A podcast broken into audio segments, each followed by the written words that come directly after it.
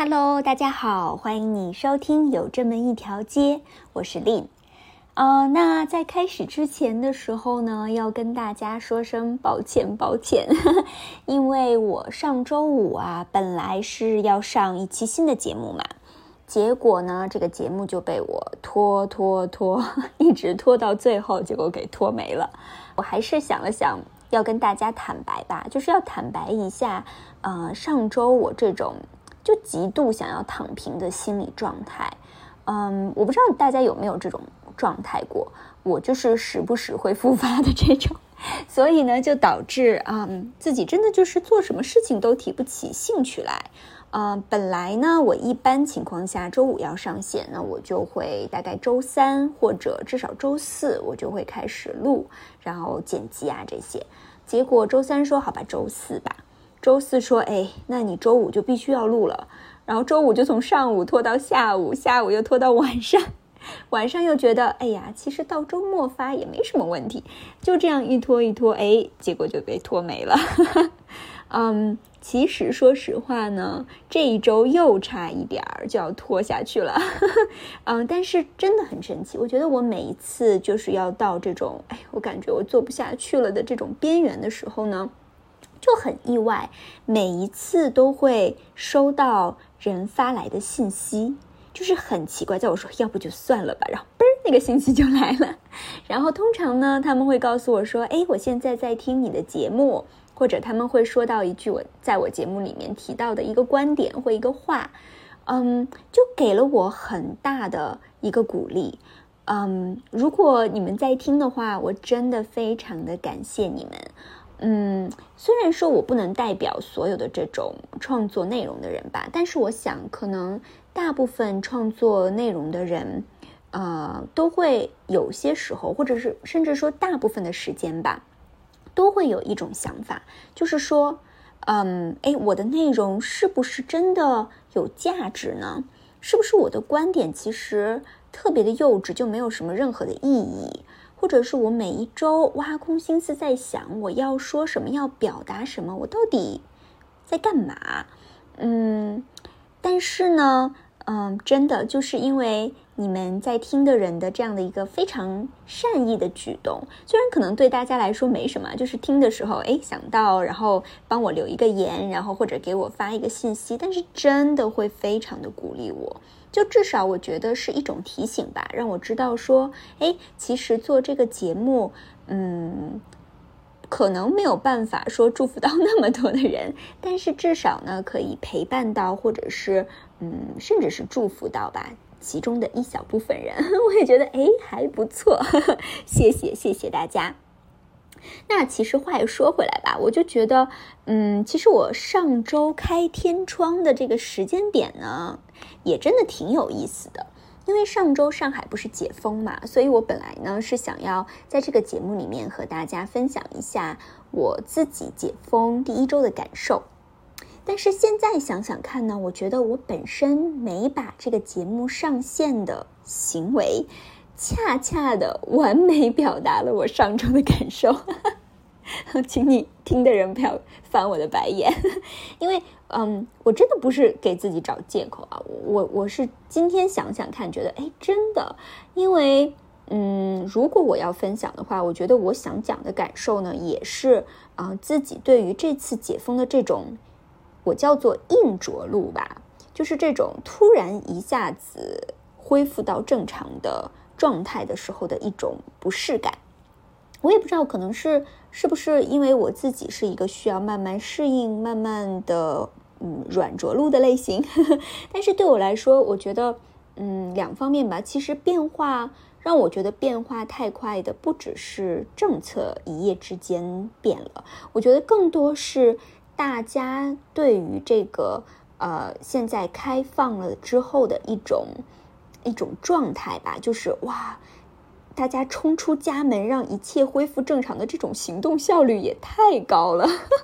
是上海速度吗？不知道。我觉得我很能理解啦，就是这种啊，我们已经待了太久，我真的迫不及待想要翻篇了。就是一开门我就要出去旅游，然后一开门就一夜之间就哇，朋友们约起来约起来，之前不能搞的活动吗？可以啦，现在开始办起来。然后我觉得还我还没有反应过来呢，然后再看我的日呃就是日程的时候，哇，六月底之前的每一天真的都被排得满满当当。我觉得我自己有一点被这个肉眼可见的。像陀螺一般无限循环的未来，真的吓到，然后缩回了自己的老窝。我就觉得哇，让我再躺会儿吧。为什么成人的世界有这么累呀？嗯，我觉得这个反应可能就是大家啊在之前所说的那种，哎，两个月宅成了社恐的 这样的感觉吧。那在我开始想六月的这个月的主题的时候呢？嗯，其实我的脑子里面就产生了一个宏伟计划。哎呦，不知道是不是太宏伟了，所以把我六月第一期的节目都压到没有，根本就没有上线。嗯，就是我非常的希望呢，可以把这个月拿出来，呃，都来聊聊和男性相关的话题。哎，我为什么会有这样的一个想法呢？嗯，其实六月大家都知道是有父亲节的，对不对？就在下一周。呃，那因为我是在做品牌公关嘛，所以这个工作它的一个特质呢，就是哇，你需要努力的抓住一切的节日，想尽办法的搞点话题过来说一说。嗯，所以呢，在我研究的时候，我就发现呀，哎，比起母亲节，啊，父亲节呢，它不管是从这种商商家的推广力度来说，还是说从这种话题量。嗯的这种程度来说呢，它都要小很多很多，所以我就觉得很好奇，然后又加上呢，之前我听到了一个节目，它里面也有提到了一个类似的观点，他就觉得说呀，啊，在当今社会里面，我们似乎对于女性的这样的一个呃形象或者这样的一个图像吧，我们是有一个很清晰的概念的，就是。不管呢，我们是从最近这种你看越来越多的跟大女主这个题材相关的影视作品啊，还是像这种什么姐姐类的 综艺节目啊，呃，或者是说你从这种嗯电商平台或者是品牌端，呃，就是非常大力的对于这种女性消费力这样子的一个推崇啊，呃，甚至是说新闻吧，我觉得现在的新闻也越来越多的关注到说，哎。女性解放啊，女性尊重啊，安全呀这些问题，所以其实作为女生的我们来说，我觉得我们不太难去了解，嗯，现在的这个社会一种普遍认同的对于一个女生的价值倾向，对不对？就是什么样的一个女生是一个好的方向，或者作为一个女生，我要往一个什么样的角度去发展自己？就比如说，哎，女生要懂得自己爱自己啊，我们要学会释放自我啊，我们不要依附男人，然后我们要有自己的名字在这个世界上面，或者是说，呃，甚至女生也是可以拯救世界的。我不知道你还记不记得，就是在之前最最近一期的那个复仇者联盟里面。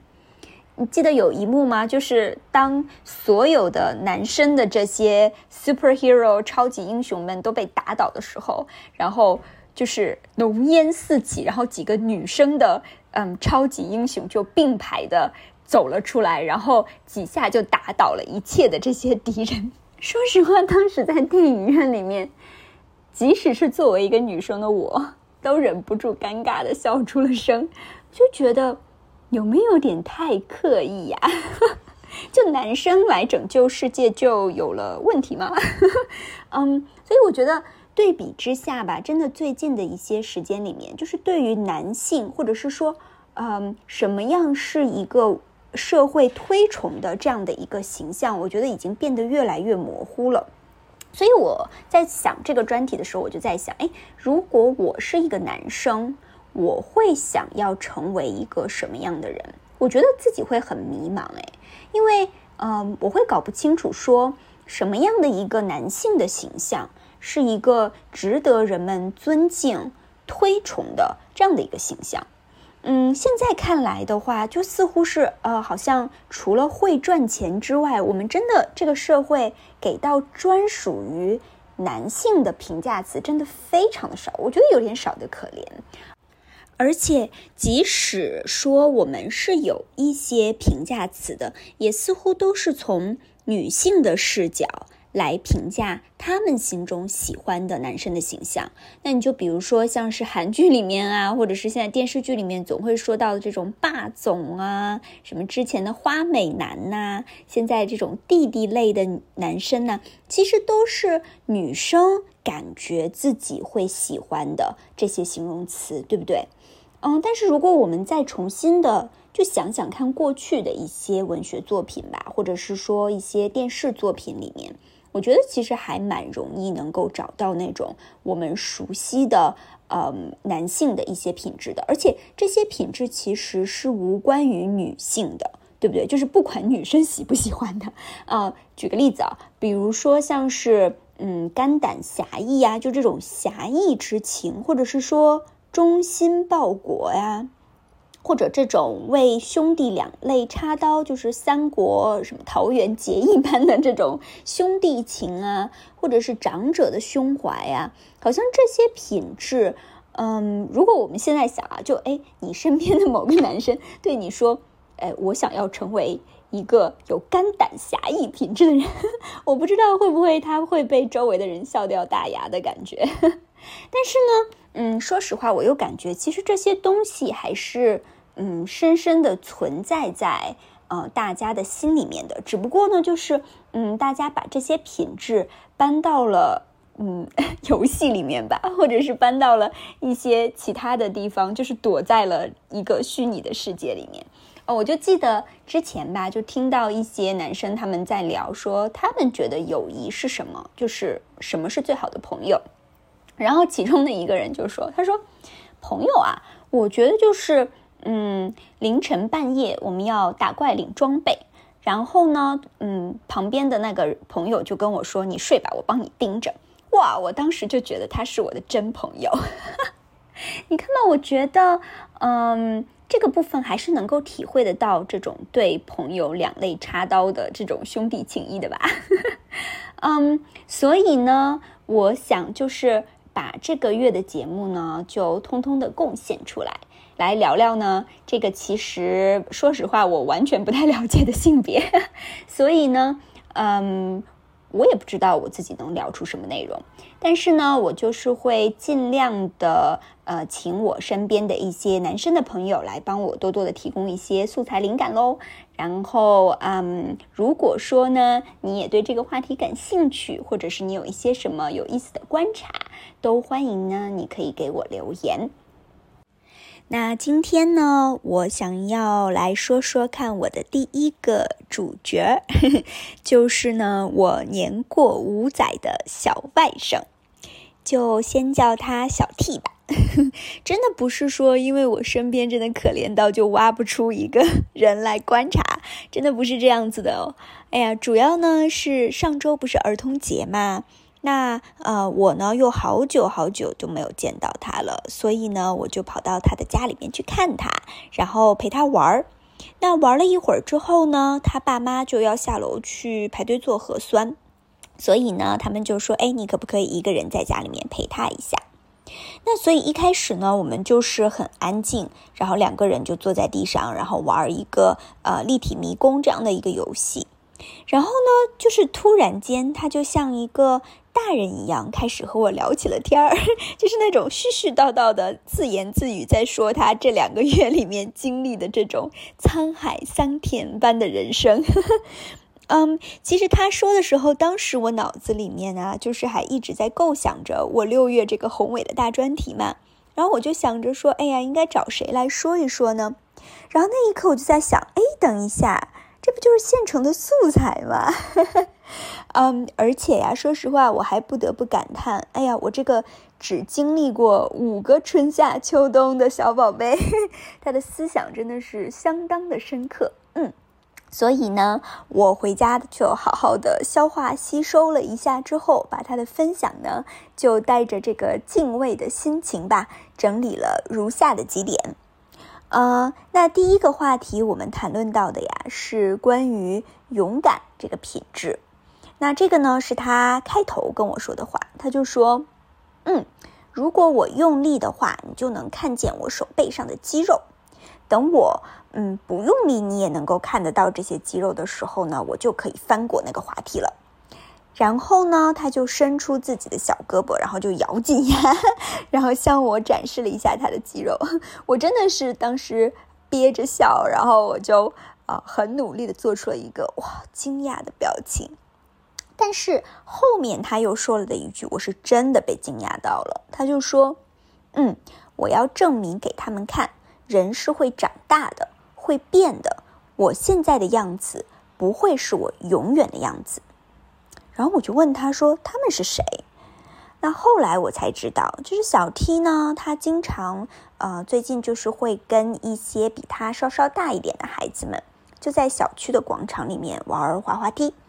呃，那这些大一点的孩子呢，他们就可以非常轻易的就从这个滑梯的侧面，然后就爬上去，然后翻过那个滑梯这样子。但是因为小 T 现在还小嘛，他的个子也有一点小，他没有办法跟他们一样，就是这种往上爬。然后呢，他就跟他们说：“等我长到你这么大的时候，我也可以的。”那这些孩子就看着他说：“不，你永远都不可以。”所以呢，他就为了向他们证明说：“哎，我是可以的。”他就开始每天锻炼肌肉。他的目标就是说，有一天。嗯，我就要翻过那个滑梯，然后我就告诉他们说：“你看吧，我也是可以的。”我就想着，觉得哎，真的很有意思就是在嗯自我认知这件事情上面吧。我觉得不管人长到多少岁，女生呢，就是永远会把所有问题的答案都归结于说：“你看吧，是因为我不够漂亮。”那男生呢，则会觉得是啊，肯定是因为我的肌肉不够。啊，所以我就向他保证说：“你不要担心，等你再长大几岁，个子再高一点的时候，你就很轻松就可以翻过去的。”但是，说实话，从我一个成人、成年人的理智的我的角度来说的话，我真的会很不理解，就是为什么小 T 他明明就不喜欢这种方式翻过去滑梯，因为他觉得这个很危险，可是他还是要硬着头皮去做呢？难道就是因为面子吗？然后他就跟我说：“他说我要告诉他们，我也很勇敢。”哇，那一刻我就觉得，等一下，这是一个需要我非常认真的去面对的一个谈话哎，因为，嗯，他觉得翻不过去那个滑梯，就说明他是一个胆小的人。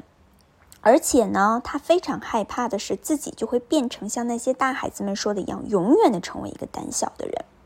那所以这个滑梯能不能翻过去，其实对于他来说，哇，要决定了他以后的人生性格走向。哎，然后我听着就觉得很奇妙。我觉得，哇，嗯，在男孩子的天性里面，是不是本身就有一种对于勇敢这个品质的追求？呃，因为长大以后，我也经常听到嘛，就是身边的男生朋友们，然后他们就炫耀的时候，经常会举这种我听起来觉得，说实话有点傻的例子。他们就会说：“哎，今天这个东西哦，大家都不敢吃，但是我吃了。”然后你就在旁边觉得：“哇，好厉害哦，你勇敢，你勇敢。”然后我还记得有一次，就是。嗯，我们有很多人嘛，爬山，然后就爬到了非常高的，就是在山的顶端飘着云的地方，有一个空中栈道。然后，嗯，大家可能有的人都有印象，就是脚下就是玻璃，然后你走过去，下面就是深渊的这种。然后我记得当时呢，我们有一个男生，他就很恐高，然后所以大家就问他说：“哎，你怕不怕？如果你真的很恐高，你就不要走了。”然后他当时就说。是男生的话，怕也得过去。哇，我们大家就没办法觉得哇，你勇敢，你厉害。嗯，所以啊，我觉得，哎，即使冒险也得冲。我感觉这个好像似乎是很多人对于勇敢的定义，至少是我认识的一些男生对于勇敢的定义。所以那一天呢？嗯，我在跟小 T 就我的小外甥聊天的时候，我就感觉隐隐约约的觉得，哎，等一下，他在描述这个勇敢的定义的时候，似乎少了一点点什么重要的东西在那里。因为勇敢从行为层面来说，其实就是冒险嘛，对吧？就是遇到危险的时候，你行动了。但是呢，问题就在于说，我们在为什么东西冒险？然后我就告诉小提，我其实算是指出了那个他自己也知道的事实吧，就说：“小提，你知道吗？这个滑梯，如果你从侧面翻过去，它是很容易会倾倒的，所以它会压到你，你会受伤。那翻过去这个滑梯，其实并不代表说你是勇敢的哦，嗯。”如果说你去告诉那些比你大的孩子们，告诉他们说他们这样做会受伤，其实也是一种勇敢。或者说，你就是简单的不去不去跟着他们做，也不被那些孩子，嗯，他们不管说什么的这些东西来影响，坚持你自己的意见，其实也是一种勇敢。说实话，我不知道，就是跟他说这些的时候，他会不会听得进去？但是呢，我当时还是真的蛮尽力的，再去举了各种各样的例子，因为我希望呢，我能够尽我的所能，在他的心里面就放下一个，嗯，和那几个大孩子带给他的不一样的声音吧。嗯，因为以后他会长大，那不知道他会成为一个什么样子的人，他会做一个什么样的工作。他也很可能在有一天的时候，就是，嗯，坐在自己的办公室里面，然后坐着，嗯，就是，呃，二十四小时期无无休止的，每一天每一天都在工作的时候，可能会怀疑说，嗯，我自己是不是一个，嗯，软弱的人？我自己是不是一个没有能力的人？但是我希望一个声音吧，可以告诉他说。嗯，如果他在努力为自己的家人提供一个嗯很固定的经济来源，嗯，甚至呢他在坚持一直在做自己其实也不这么喜欢的工作，我希望他能够知道，其实这样的行为在某一个程度上面也可以算作是勇敢。那第二个我们聊到的呢是友谊，哇，那可是一场部落争夺大戏。我简单总结一下吧，就是。嗯，那呃，小 T 呢？他本来因为年龄在幼儿园里面就算是比较小的，那他的个子也比较小嘛，所以呃，班上的小朋友们嘛，他们现成组织好的那些阵营部落啊，他都加不进去的。嗯，所以呢，在就纠结苦恼了很久之后呢，他就开始建立了自己的阵营。嗯，然后我们就把这个阵营叫做 T 阵营好了。那 T 阵营一开始呢，其实只有一个小朋友加入，然后后来呢，小 T 就开始了这种招兵买马的大动作。嗯，那用什么方式呢？用的呢就是小孩子世界的通用货币，就是奥特曼卡牌。那他开始跟我说的时候，我本来还表示说，哎，你这个就是收买。所以呢，我还表示了对这种收买手段的鄙夷。嗯，但是呢，小 T 呢，他就凑过来跟我说：“他说其实啊，他们真正加入我的原因是，嗯，对方阵营的那个老大，他总是很喜欢把别人踢出自己的圈子。然后我就找到那些被他踢出来的人啊，我就跟他们说，如果……”他们答应以后呢，就不互相起外号，然后也不会动不动就把别人推倒。我就让他们加入我的阵营，而且呢，他们还可以得到一个嗯奥特曼的卡牌，所以他们就过来啦。所以呢，后来小 T 就成为了啊班上嗯，至少是他这样告诉我啊，他们班上最大的阵营啊，除了呢，好像五个手指头都可以数得过来的那么几个人之外呢。其他的人都跑到他的阵营里面去跟他玩了，然后所以他就跑到对方阵营的这个老大的面前去跟他谈判，说呢，啊，只要他也愿意以后接受自己跟自己玩，那他就取消阵营，所以以后大家都可以玩在一起。哇，我真的是听得津津有味哎，嗯，就有一点觉得，哎，你这个有一个呃人均一统天下的味道啊，嗯，就是这种好，从此以后我做了王，我就许诺大家以后众生平等，人人相爱。呵 呵嗯，后来我才知道，就是他说的这个对方阵营的老大呢，是一个女孩子，嗯，是全班最高最壮的。呃，小 T 给我形容的时候，他就把整个的脸都鼓得非常的圆，非常的大。然后他说，那个女生的脸比这个还要大。然后现在我就在想，哎，这个是天性使然吗？就是我发现女孩子的天性呢，可能就是喜欢聚小圈子吧。我记得我自己小时候也是。嗯，就即使你身边有很多的朋友，然后女孩子围在一起的时候，每个人也必须要分清楚的说谁是我最好的朋友。但我发现好像身边当时的男孩子就不是哎，嗯，我觉得记忆中他们应该就是全部的人都堆在一起的这种感觉，然后就是每天一团啊，就 一团的人从这个角落然后跑到那个角落。我记得他们应该唯一分派的时候就是那种要对打的时候吧，然后。打完了嘛，就又好像没什么事情了，然后大家又都聚成一团。嗯，而且我发现呢，他们还非常的容易就可以接受一个人做大哥，就好像如果一个人站出来说：“哎，我就是老大”，那其他的人都不会有什么意见，然后大家就哇，好开心，然后俯首称臣。但我觉得这点女生就很不一样啊，因为。如果一个女生说我就是公主，那另一个女生一定会说哦，好啊，那我要当王后。嗯，其实我最喜欢看到小朋友一起玩的瞬间啊，就是那种，嗯，如果一个小孩子就怯生生的跑到另外的一个小孩子的面前，就跟他说，嗯，我们可以一起玩吗？然后那个小孩子呢就会抬起头来看看他，然后他就会什么都不说，就开始奔跑。然后后面之前那个怯生生的小孩子就会在后面开始追，然后追着追着，两个人就开始嘻嘻哈哈的笑起来了。你也不知道他们在笑什么，但是呢，你就会觉得哎，非常的开心，就好像友谊就是这么简单，你不需要什么语言，嗯，就这么简简单单的完成了。其实我也不知道啊，就是长大之后的小 T 还会不会有这种。天下大同的 这样的度量了，呃，我也不知道呢，他还可不可以再告诉一个嗯曾经拒绝过他的人或者伤害他的人，跟他说我可以重新的接纳你，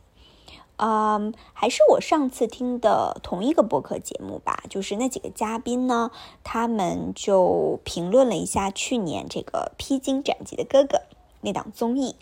然后他们就说这档综艺非常的吸引他们，那其中的一个原因呢，就是这个节目啊，它所展现出来的是啊男性之间的这种年少时候的无戒备和随性感，有一种简单的快乐在里面。就是在他们的这个里面，虽然他们也有彼此之间阵营之间好像需要竞争，但是实际上。如果你去看他们的表现的时候，嗯，他们在看对方的表演的时候，其实里面没有那种我一定要打败你，或者是说，嗯，谁的社会地位比谁高，所以好像会有一种这种很尴尬的东西在里面。好像至少是这个节目想要营造出来的吧，就是一种很纯粹的哥们儿们在一起玩的那种快乐啊。那那个播客节目，他这几个嘉宾呢，就提到了其中的一个片段。那个其实也是我看的时候觉得哇，真的很搞笑的地方。就是有一次嘛，他们呃这个综艺里面的这些人就被要求要做一个嗯，算是个人特长的展示吧。结果他们展示的东西都是。对我来说，我觉得相当的幼稚 的一些东西，就比如说啊，好像有一个人在表演，说他自己可以控制自己到底什么时候可以起鸡皮疙瘩，还有一个人展示说他自己能向后跳，然后就可以跳很远这种。但重点是呢，就即使他们在展示这种非常无厘头，然后相当幼稚的特长的时候，其他人是真心的感兴趣，然后其他人会说哇，这个好酷。然后就是你会感觉这种，嗯，拿走了社会或者这个世界单独加给一个人的标签儿的时候，不管他是一个大明星，他是一个过气的人，还是他是一个什么，就是每一个人他单纯的只是像看一个人的这个方式去欣赏，去欣赏这个人的时候，你会觉得这种状态是特别让人羡慕的。然后就在小 T 嘛，他在跟我聊他搬上阵营的这些事情的时候呢，他就无意中提到了一个人的名字，结果呢 被我抓住了把柄。他说呀，嗯，本来包子啊是那个对方阵营的人，结果后来呢他也加入了我的阵营。然后我就立刻打断他，我说：“等会儿，哎。”包子不是那个你喜欢的小女生吗？哦，没错，我我真的超级记得那个女孩子的名字，因为她之前就是总在我旁边说呀，说哎呀，这个女生怎么好看啦？呃，幼儿园里面只有她最好看啦之类的。然后我就问她呀，我说哎呀，那你喜欢的这个小女孩跑去了你对手的阵营，你不伤心吗？然后我这么一问呐，居然得到了小 T 给我上的一堂，嗯，算是深意满满的推拉战术课，哈 哈嗯，所以他就用一个提问开始了他，嗯，充满哲理的演说吧。他说：“你知道，当你一直盯着一个字看的时候，你会开始觉得自己不认识这个字了吗？”然后他就开始说：“他说，当我呃开始喜欢他的时候呢，我就看着包子，我就每天看他都觉得哇，他长得特别的好看。但是那个时候他却不喜欢我，所以呢，我为了变得也不喜欢他，我就开始一直一直的盯着他看。然后直到有一天呢，我觉得哎，他突然变得不好看了。那当我开始不追着他跑的时候呢，包子反而主动的过来找我了。”他就一直围在我的身边转啊转的，然后呢，甚至还跑来跟我说要加入我的阵营。哇！我听到他这样说的时候，我真的是无限感慨啊！我就觉得，哎呦，孩子们呐，等你们长大了的话，有的是这种哇复杂又相互试探的感情。咱们趁着自己还小，我们就单纯的、没有顾忌的喜欢一个人，不好吗？嗯，所以其实这段对话呀，就让我嗯想了很多吧。主要想到的呢，就是嗯现在的都市男女之间这种隐形的、呃不成文的推拉规则啊。彼此审视啊，还有这种保持随时可以全身而退的安全距离。嗯，我就在想，会不会我们现在的成人也有一些人会像小 T 一样的，就是我为了在这段感情中赢得主动权，我为了不成为那个嗯处在下风的那一方，我宁愿就一直一直的这样审视着对方，直到找出一个。对方身上的某一个地方我不喜欢，这样你就有了一个理由，说我可以不用那么在意了。这样你就可以不用在这段关系里面成为弱势的一方了。然后我又在想啊，我就在想，这样的一段经历会不会让小 T，嗯，他作为一个男生，从此就觉得说，只要你装作不在意，那他喜欢的这个女生就会自己跑过来找他呢？或者他会不会就因为这个想法，就错过了那种表达真心之后得到回应的快乐感了呢？呃，甚至我在想，他会不会开始不珍惜那个自己找过来的女生呢？会不会他会觉得说，哎呀，他喜欢自己，都是因为自己某种心理战术把他赢过来了的呢？嗯，其实当时我本来想要说点什么，但是我却想不到任何能够从这种大人世界我们成功的经验里面找到点东西，告诉小 T 说：“哎，你作为一个男生应该要有怎么样的一个态度？”嗯，我就只是告诉他说：“我说，如果我是包子的话，我会很伤心。哎，嗯，但是好在呢，我觉得包子很勇敢，他呢敢冒着丢脸的风险。”跑去重新跟你做朋友，他对你的喜欢就不是那种吝啬的喜欢。哎呀，谁能想到呢？可以和一个刚五岁的小男孩在儿童节那一天聊出了这么多成人世界里的话题啊，甚至是我们在成人世界里面也想不明白、搞不清楚的东西。嗯，也是很感慨吧。就是虽然是这么小的孩子。他的世界也已经是沧海桑田、喜怒哀乐样样都不缺了呢。